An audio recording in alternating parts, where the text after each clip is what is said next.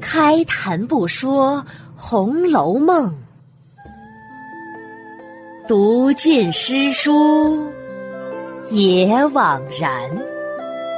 我是一米，一米讲红楼，现在开讲。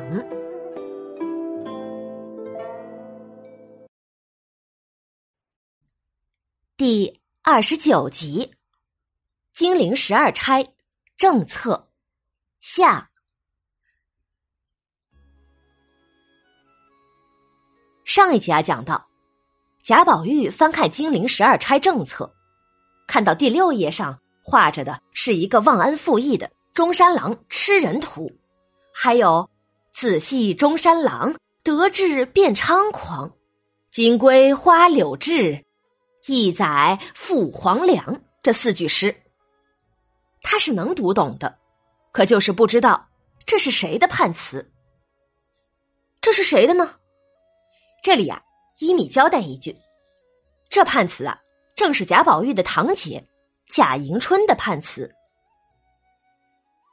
贾宝玉再看第七页，画的是一座古庙，里面有一位美人独自坐在里面在看经书，旁边的诗是：“勘破三春景不长，滋衣顿改昔年妆。”可怜绣户侯门女，独卧青灯古佛旁。读完这首诗啊，贾宝玉心里想了一下，觉得这意思自己模模糊糊的，好像也能懂，可是又模模糊糊的觉得里面另有所指。可大石头心中却是明镜似的，哎。这不是宁国府中贾珍的妹妹贾惜春的判词吗？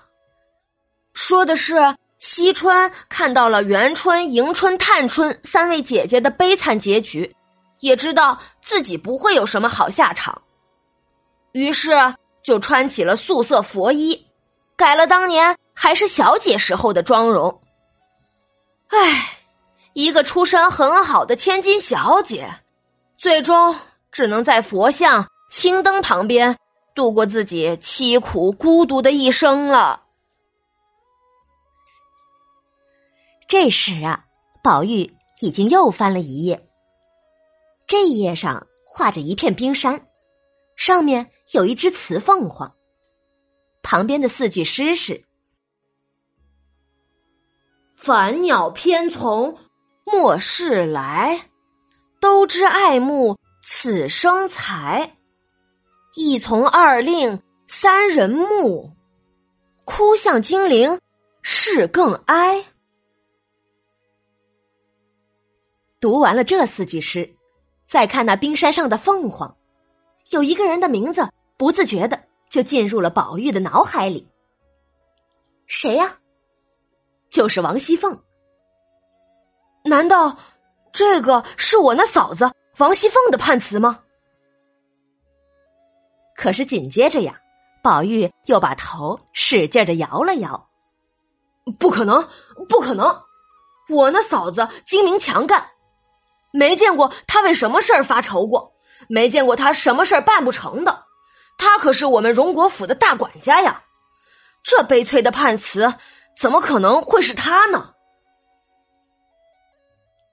大石头啊，也在感叹：“宝玉呀，宝玉！”你不敢想的却是真的呀，这就是王熙凤的判词呢。这诗中的“凡鸟”两字，就是繁体里的“凤”字，暗指的就是王熙凤。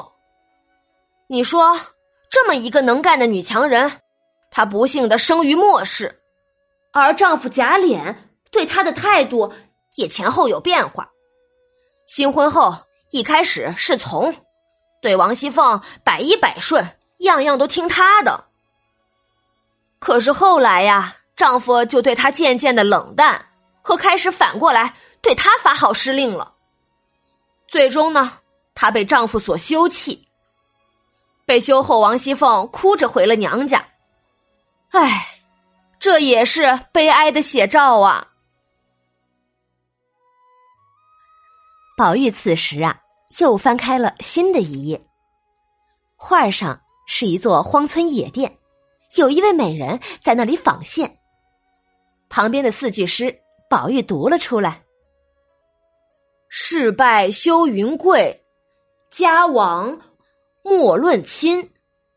偶因寄刘氏，巧得遇恩人。”呵，这四句诗倒是写的明白，说的是大厦倾倒了，就没有什么富贵可言了。家族败落以后，也不要再去想着攀附什么亲戚喽。只因为救济过一位姓刘的人，最终啊，还是得到了这位贵人的帮忙。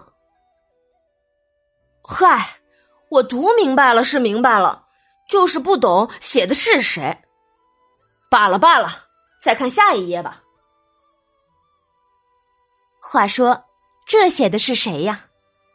正是王熙凤的女儿。乔姐，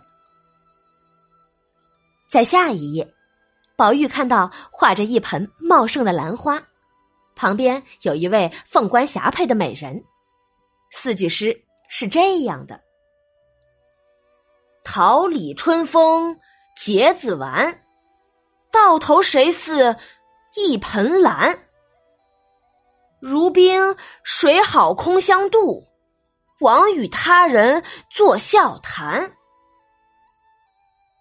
读完这四句呀，贾宝玉想了想，问警幻仙姑：“神仙姐姐，这个是不是我嫂子李纨的判词啊？”警幻仙姑心里一惊：“哦，何以见得？你看这头两句，桃李藏着的就是李字。”完全的完，又与我嫂子李纨的完是谐音，而且后面还有兰，不正是我那小侄子的名吗？只是不知道这是什么意思呀。听贾宝玉话一出口，大石头暗叹：“哎，我说宝玉是蠢物，竟然有点冤枉他了。他还是很聪明的嘛，竟然让他猜着了。”这正是李纨的判词啊，说的是李纨的青春就像春风中的桃李花一样，一旦结了果实，也预示着就衰谢了。在贾府的末代子孙中，谁也比不上贾兰有出息。李纨的品德呢，就像冰水一样洁净美好，但是这无法挽回贾府的衰败，只能突然遭人妒忌罢了。白白的让别人当做笑料来谈论喽。而警幻仙姑听了，心中虽然吃惊，可是表面上还是微笑着不表态。宝玉无趣，也只得再看最后一页，见画着一栋高楼大厦，有一个美人悬梁自缢，旁边有四句诗。情天情海换情深，情既相逢必主淫。蔓延不消皆容出，造性开端实在宁。宝玉读了读，又重复了几遍，喃喃自语道：“哎，这诗写的古怪，荣宁，荣。”宁，难道和我们荣国府、宁国府有关？警幻仙姑暗叫一声：“哎呀，这宝玉甚是聪慧呀！可不能让他再看下去了。我也只是想让他有所警示，却不想让他看破了天机。再看下去，天机可就要泄露了。”想罢。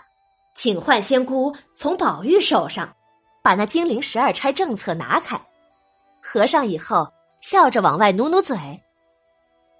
喏，宝玉，别在这猜谜语了，走吧，我带你去好玩的地方逛逛。